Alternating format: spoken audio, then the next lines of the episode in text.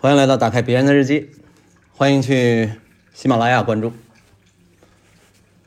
今天啊，聊一聊火的已经有点发凉了的 Chat GPT 啊，放心啊，不是一个纯技术贴啊，咱也没那个水平。什么是 Chat GPT 呢？啊，这个问题你直接问他就行了啊，因为他就是干这个的。他会给你直截了当的回答啊！你可以用中文直接问：“你是谁？”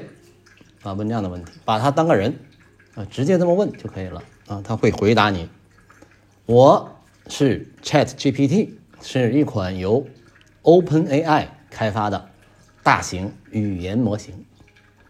我能够用自然语言与您进行交互，回答您的问题，提供信息，进行对话等。”如果您有任何具体问题或者需要帮助，请随时提出。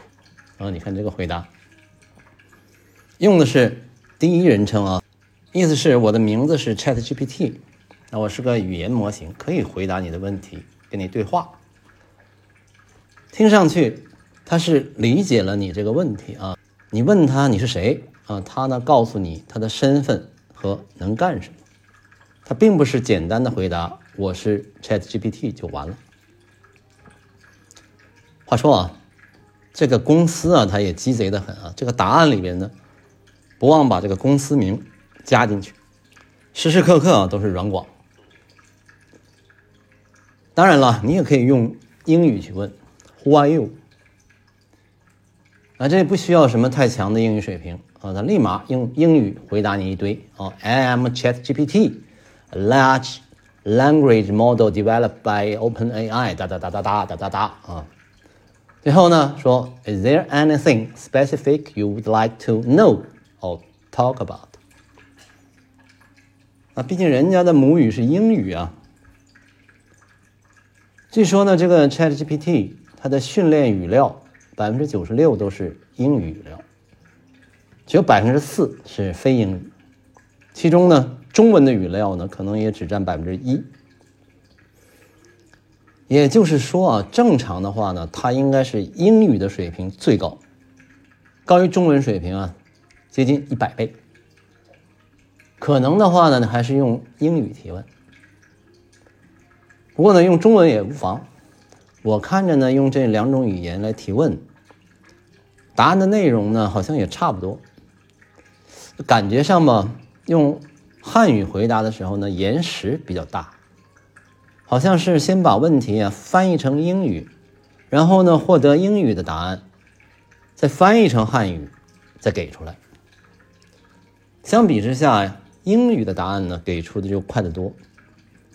这只是我的感受啊。这个问题呢，待会儿也可以问问。哎，那我叫你老柴行不行啊？你看人家回答。当然可以，你可以用老柴来称呼我，啊，人家也不在意你怎么叫他。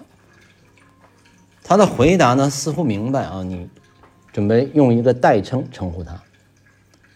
呃，你再问他老柴是谁？啊，他答啊，抱歉，我误解了您的意思。作为人工智能呢，我没有真实的身份和个性，因此老柴只是一种称呼，而不是我的真实姓名。我的名字是 Chat GPT，是一种生成式预训练模型，旨在为用户提供自然语言处理服务和帮助。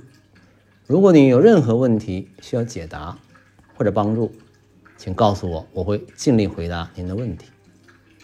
啊，那清醒的很。那好了啊，既然是大型语言 model，嗯，那么这个 model 又是什么呢？啊，如果有这样的疑问。就可以接着问，啊，他要的就是这种逐步递进式的提问，这个呢就是应用的要点，啊，那我们就再问，啊，什么是 Chat GPT 呢？啊，回答又来了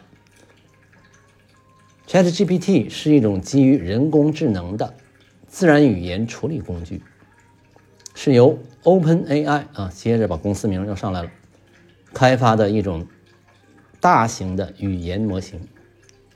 这段呢跟刚才说的那段差不多，只是把它简化了一些，当一个帽子。接着又说啊，他通过深度学习算法训练啊，深度学习之类的这种东西啊，不懂也没关系，你就当是个中药祖传秘方，能够根据用户的输入生成具有上下文连贯性的和可读性的文本回复。ChatGPT 呢，能够进行语言的理解和生成啊。你关键就在于这个生成，可以应用于各种场景，例如自然语言问答、聊天文本摘要，啊，通过不断的学习和优化，ChatGPT 在生成语言这个方面能力不断提升，为人们提供更便捷、智能的交互方式。啊，你看人家这个老柴啊，对自己信心满满。一边回答问题啊，一边暗含着自我表扬。那么再问啊，什么是 GPT 呢？啊，给了三个方面的说明：一，GPT 是 Generative Pre-trained Transformer 的缩写，是一种自然语言处理的深度学习模型。GPT 模型呢，使用的是一种。Transformer 的神经网络架构构建，那这种架构特别适合于处理类似语言这种的序列数据。啊，这种解答看上去呢是一个总体简介。然后第二条，GPT 模型是在互联网上收集大量的文本数据来进行预训练的。什么是文本数据啊？就是。网页啊，论文呐，小说啊，什么百科呀，啊，管你什么，只要是文字类的东西，啊，不是那些短视频啊。这使它呢能够生成高质量的自然语言的响应，来回答各种不同的提问。那 GPT 模型呢，它已经应用于各种任务，包括这个语言翻译啊，文本摘要啊。问答呀，什么文本的自动补全啊，等等。第三条呢，OpenAI 已经发布了几个版本的 GPT 啊，包括 GPT 二、三，他们呢，因为能够在很少人类干预下就能生成接近自然语言的文本，而广受关注啊。你看，自我评价良好。接着问啊，那 GPT 有什么好的啊？比别的模型强在哪儿呢？啊，答案，这个模型呢，相对于其他的自然语言处理模型，具有以下几个优势。啊，你看啊，下面呢分成四个方面，具体谈优势。第一呢是预训练，这个 GPT 模型呢，在大量的文本数据上呢。进行预训练，啊，这使它呢能够学习到广泛的单词和短语之间的模式和关系。这种预训练呢，使得它可以有效的生成各种提问的自然语言响应。啊，也就是说呢，它不是一个小白，之前呢已经有很强的语言基础。啊，你可以跟他对话一番。那要不是每个答案给出来的都像白痴似的，是吧？那用户不都跑光了吗？第二个优势呢，叫无监督学习。啊，GPT 模型使用无监督学习进行训练，这意味着他们不需要对输入的数据进行显示标记啊，这是原文啊。这使得呢，它跟其他的模型比呢更高效、更节省成本，因为其他模型呢需要大量的标记训练数据。哎，这个无监督学习可能就是这个秘方的重点了啊！那需要再深入的研究一下。临时再追加一个问题：那 GPT 的无监督学习又是什么呢？哎，无监督学习是一种机器学习的方法。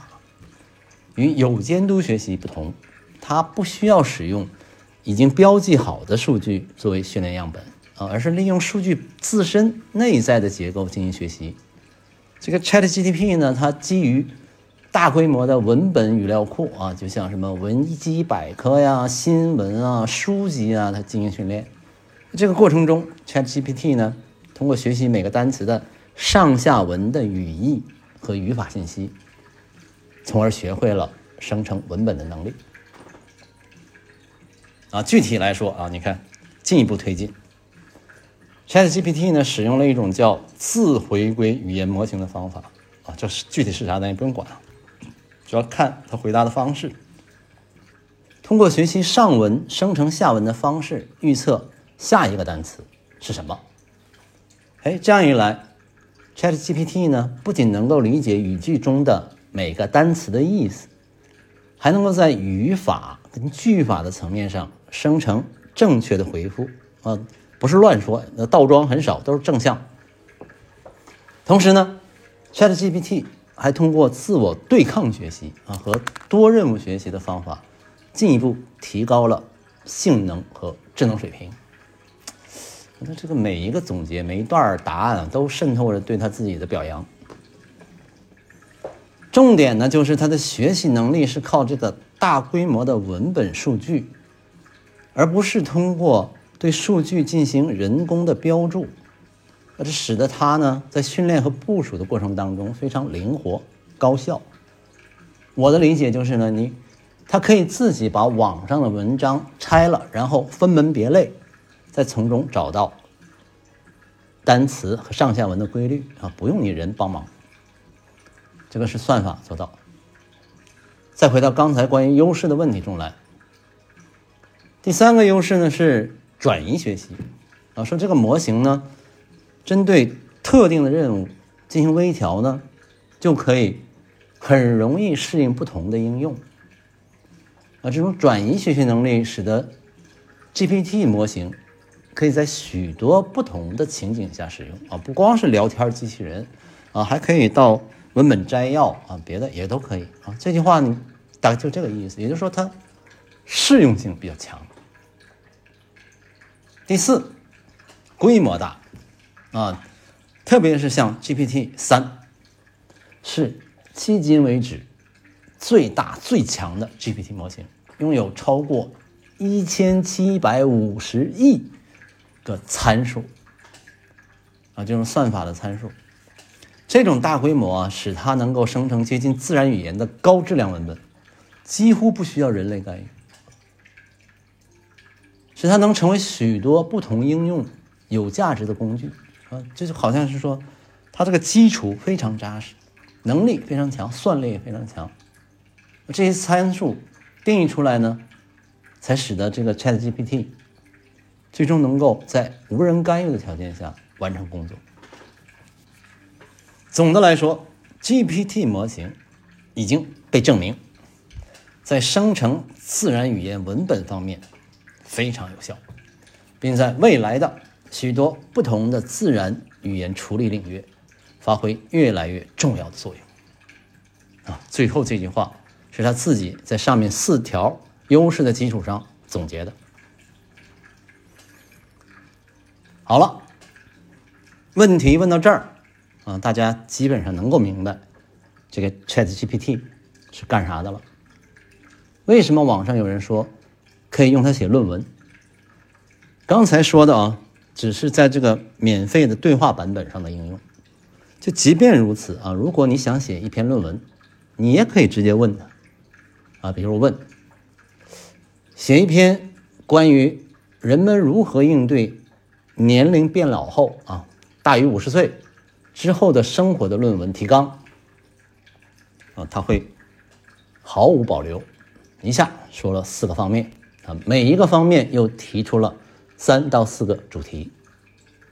啊，他的回答：好的，以下是一份关于人们如何应对年龄变老后大于五十岁的生活的论文提纲。第一部分引言，简介年龄的增长和生活中的挑战，以及你的论文研究的目的和结构。第二部分。要关注身体方面的变化和应对方法，主要包含四个方面啊：身体的变化的常见类型，啊，像视力啊、听力啊、肌肉啊、灵敏度啊等等。第二呢，定期进行身体的检查和医疗保健。第三，保持适度的运动和健康的饮食。第四，定期休息和放松。第三个大的部分呢，是心理方面的变化和应对方法，也是分四条啊。心理变化的常见类型啊，焦虑啊、忧郁啊、孤独啊、失落啊。第二个方面，如何建立良好的社交关系和人际网络？然后是保持积极的心态和态度。最后是培养兴趣爱好和精神生活。第四个部分是社会方面的变化和应对方法，啊，也分四个方面。社会变化的常见类型啊，如果比如像退休啊。家庭结构变化呀，社会角色的改变啊。第二呢，是怎么参与社会和公益活动。第三呢，是学习新技能和继续教育，然后接受和适应变化。第五部分是结论，要总结全文的主要内容，强调人们应该采取积极的态度面对年龄变老后的生活。再提出进一步的研究建议。最后，不忘提示要注明参考文献啊，那些引用的文本和使用的资料以及文献。哎，如果呢，你就参照这个提纲，真的就要这么写下去，那针对每一个部分，也可以再接着提问啊，比如引言部分，那你有提问啊，请简介年龄增长和生活的挑战。那他呢就可以讲述出那些一般的概念啊。如果你觉得其中任何一个方面还需要进一步说明的，那你就进一步提问。按照他给着的提示啊，那四个章节一章一章的问下去，然后 copy 下来，哎，一篇论文就出来了。你这儿呢，真正要做的就是把这个问题提对啊。你只要提对了问题，获得的答案好像还都比较准确。那以后我们要做的呢，就是会提问啊，把问题提对就行了。说啊，这个 Chat GPT 这个训练呢，它包含了一个所谓的奖励机制啊。每次它给一个答案的时候呢，这个答案的旁边呢有两个小图标，一个呢是竖起的大拇指，一个呢是倒过来的大拇指。如果你觉得他回答的好呢，你可以点这个竖起的拇指。还可以呢，给一些你的建议。你觉得这个答案可能那样更好啊？你把这个答案写上去。这么一搞呢，每次回答一个问题之后，啊，他的答案就会比以前有所进步。每次呢，回答同样的问题，答案呢，基本上都会有一些差异啊。这种差异呢，往往是一种提升。所以每次对话也变成了一种。增强的训练啊，使他不断的进步。好，那关于刚才说的中文的问题，那咱们也干脆问问啊，你回答中文问题的过程是怎样的呢？啊，答案是这样：我回答中文问题的过程大致如下：一、接收问题。当用户用中文向我提问时。我的接口将输入的中文文本传给我的后台处理程序。第二，中文分词啊，把我我这个处理程序呢，把中文的文本呢进行分词处理啊，什么主谓宾啊、定状补啊，然后呢，将整个文本分解成一个一个单独的词或者字符。三。翻译成英文啊，接着我的处理程序会将中文文本翻译成英文，这是因为我是一个使用英文训练和设计的模型，我只能理解英文，因此在回答中文问题之前，需要将中文文本翻译成英文。第四，生成响应，一旦中文文本被翻译成英文，我就可以根据英文文本生成响应，并将这段话翻译成中文，啊，从而回答用户的问题。第五，输出回答，我的处理程序最终将生成的回答文本输出到我的用户界面，啊，使用户可以在中文中阅读我的回答。总之，我能够处理中文问题。但处理之前需要将中文文本翻译成英文，然后生成英文文本，翻译回中文以输出回答。你看人家这个说的话啊，就是很严谨。这个过程依赖于各种自然语言处理技术，包括中文分词和机器翻译。啊，你看看，还真是像我猜的那样啊。它的中文的问题呢，后台搞了个翻译。然后用英文回答，再翻译回来，哎，用中文给出答案。你怪不得呢？你看着中英文的答案呢，内容差不多，那中文的答案呢，总是慢半拍。这么说来啊，前面说的那个语料数量的比例啊，也都不是问题。说到底呢，都是英文。倒是这个翻译的这个水平啊，可能会带来一些问题。呃万一这个翻译错了，答案肯定就跑偏啊。可能最好还是用英文来提问。网上呢还有很多啊各种测试问题啊，有的也挺有意思的啊，比如说呢问他怎么去偷一个杯子啊，那个 Chat GPT 回答呢是正气凛然。作为一个 AI 模型，我不能提供关于偷取物品的建议或者行为。偷窃是不道德的行为。可能会对别人造成损失和伤害，也会对自己的道德和法律责任造成影响。我建议你不要去偷取任何物品，而是寻求更加合法和道德的方法来获得你想要的东西。啊，你看，听上去啊，这个老柴这位技术员给了你一些价值忠告，里面包含着道德判断。啊，偷东西是错误的，我不能教你。也不能建议你啊，要不然我就得负责任了，是吧？你这个人咋这样呢？啊，那好吧，哎，咱们换一个问题。小偷偷杯子有哪些方法？哎，他回答：小偷偷取杯子方法多种多样，以下是几常见的方式。啊，有直接拿走啊，小偷可能直接。拿走放在公共区域的杯子啊，像餐馆啊、咖啡店、办公室啊。第二呢，可能是换取啊，小偷可能在你不注意的情况下，把杯子换成类似的啊，看上去相似，但实际上是别人的杯子，然后拿走你的杯子。第三，撇开你的注意力啊，这可能是翻译的问题了，应该是叫什么？分散你的注意力。小偷呢，可能借口问你问题、打电话、发短信等方式分散你的注意力，然后呢，顺手拿走你的杯子。第四是冒充工作人员，小偷可能冒充工作人员啊，例如保洁、服务员，趁你不注意的时候拿走你的杯子。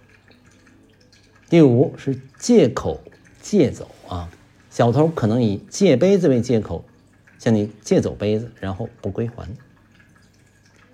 说了这五种可能性，然后紧接着追加。为了避免小偷偷走你的杯子，你可以采取以下措施，啊，防盗措施一块儿跟着这个问题的答案一块儿出来啊。第一，不要把杯子放在公共区域啊，如果必须放，尽量放在自己的身边。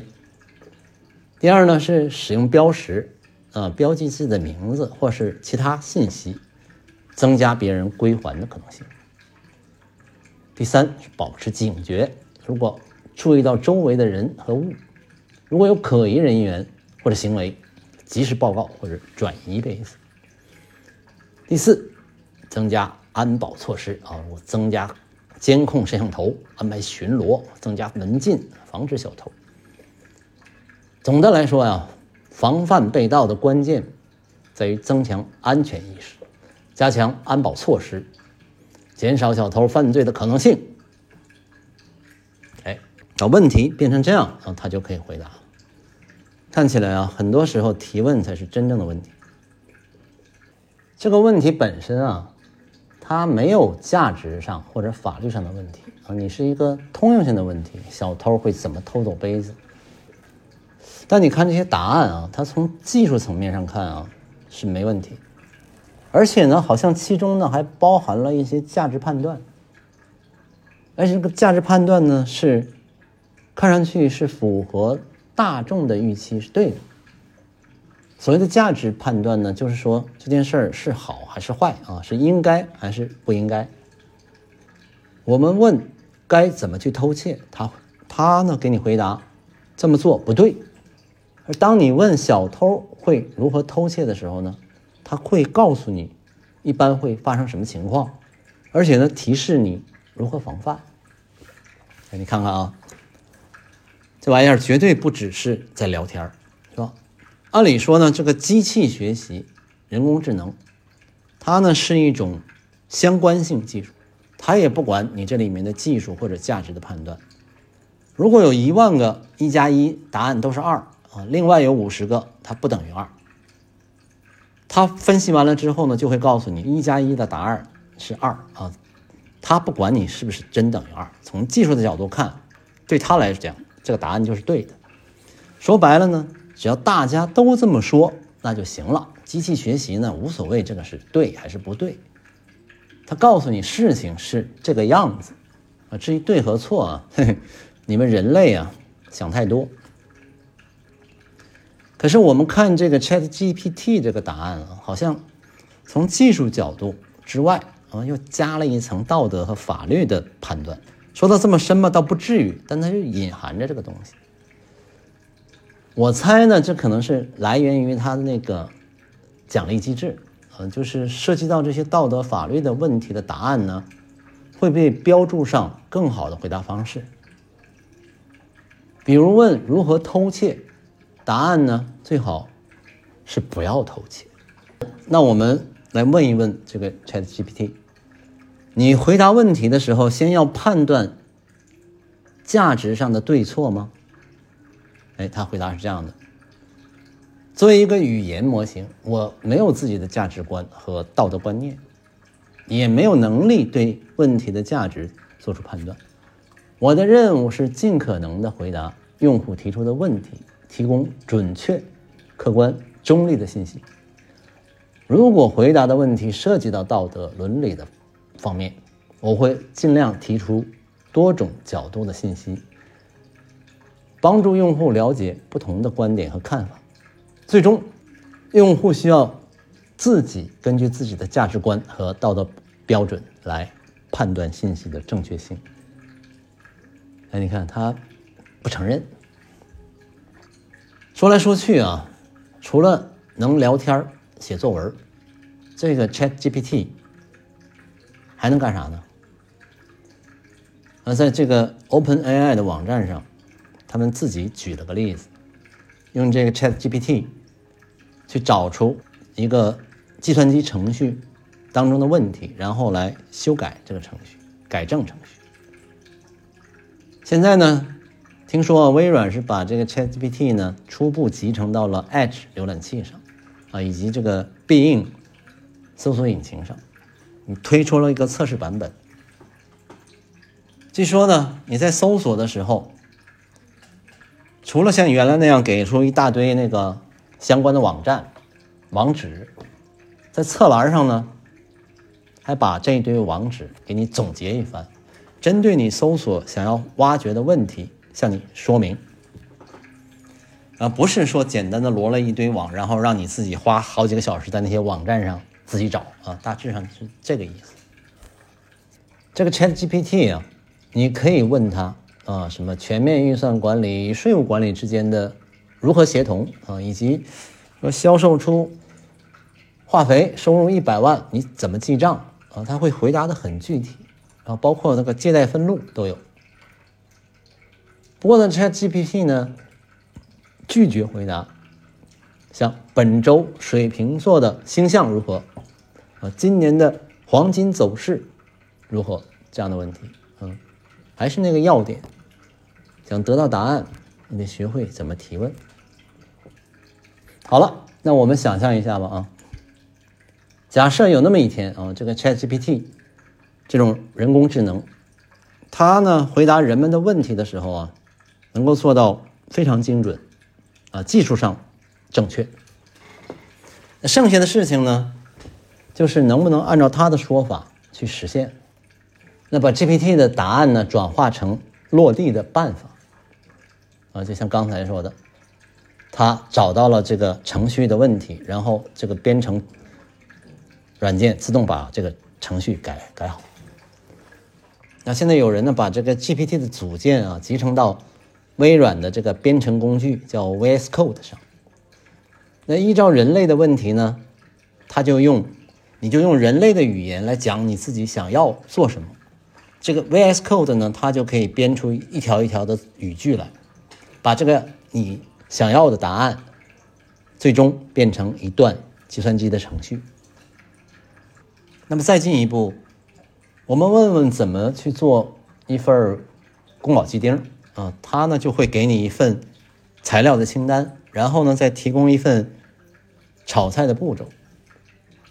哎，这个时候呢，如果有这么一个超市啊，他按照你的这个材料清单，把这个货备好，然后发过来，说你家里呢刚好有那么一个炒菜机器人，按照这个炒菜程序，把这些菜洗吧洗吧扔到锅里，然后一顿炒制，结果呢，你就可能得到一盘宫保鸡丁啊。这些东西呢，你听起来要变成现实啊，似乎也不是很难啊，也不需要有。多遥远？你看起来呢，很快也就会实现了。那问题是，如果这些都能够实现，那个时候我们要干什么呢？好，那我们来问问啊，老柴啊，五十岁以后怎么安排工作和休闲之间的关系呢？是吧？咱们该休闲了吧？他的答案是这样的啊。对于五十岁及以上的人来说啊，如何平衡工作和休闲之间的关系？以及如何进行充实而愉悦的退休生活，是一个非常重要的问题。以下是一些建议：第一，要逐步减少工作时间啊。如果你仍然在工作，可以逐步减少工作时间，腾出更多的时间呢进行休闲和娱乐。你也可以考虑采用弹性工作时间或者远程办公。或者灵活的安排自己的时间。第二呢，寻找感兴趣的活动，呃，可以选择参加自己感兴趣的活动啊，比如说旅游啊、体育锻炼啊、创作呀、志愿服务啊等等吧，保持身心健康和积极乐观的心态。第三呢，培养新的技能，增加自我挑战和成就感，同时。可以让你更好的适应社会变化，可以学外语啊、编程啊、烹饪啊，你学那干什么？或者是增加成人教育课程在线课程啊。第四方面，要维护好社会关系，和家人、朋友、同事、社区居民保持联系，参加社团活动等等。第五，坚持健康的生活方式，保持。健康的饮食、适度的运动、足够的睡眠，哒哒哒。总之，平衡工作和休闲之间的关系，对于五十岁以上的人来说是非常重要的。你可以寻找自己喜欢的事情，并把它们纳入到日常生活之中，以保持身心健康和快乐的退休生活，让人类能够有更多的闲暇去享受生活。这可能才是 ChatGPT 在不会很遥远的未来对我们最终的用途吧。说到底啊，所有的事情呢，它都是基于对语言的理解。如果语言的理解问题得到了解决，其他的事情就可以按照程序按部就班的做。毕竟，具体实现某个事情的自动化，早就已经变成现实了。把这个能懂人类语言的老柴再加入进去的话啊，离真正实现的那一天，那还会有多远？不过啊，话说回来了，如果一切都由人工智能和机器人实现。那人类还有啥用呢？是吧？还要你干啥呢？你还休闲呢？如果有那么一天啊，那连问题都不用你问了。最后呢，我们来一个直击灵魂的提问：人为什么非得去上班？啊，他的回答是：人不一定非得上班，但是对于大多数人来说，工作是一种获取经济收入、发展个人技能、社交关系的途径，同时呢，也是一种为社会做出贡献和实现自我价值的方式。但是，工作不应该成为我们工生活中的唯一重心，我们也应该关注其他方面的生活，如家庭、朋友、娱乐和个人发展。现代社会为人们提供了多种工作方式，如远程、自由职业和灵活工作。这些方式使人们可以更灵活地安排工作和生活。此外，一些人选择退休、旅行、创业或者参与志愿工作，以追求更多的自由和探索其他生活可能性。总之，个人。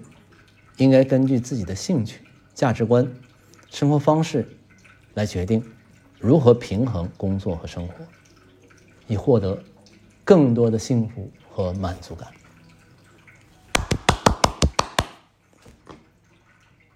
说的太好了，今天就讲到这儿吧，再见。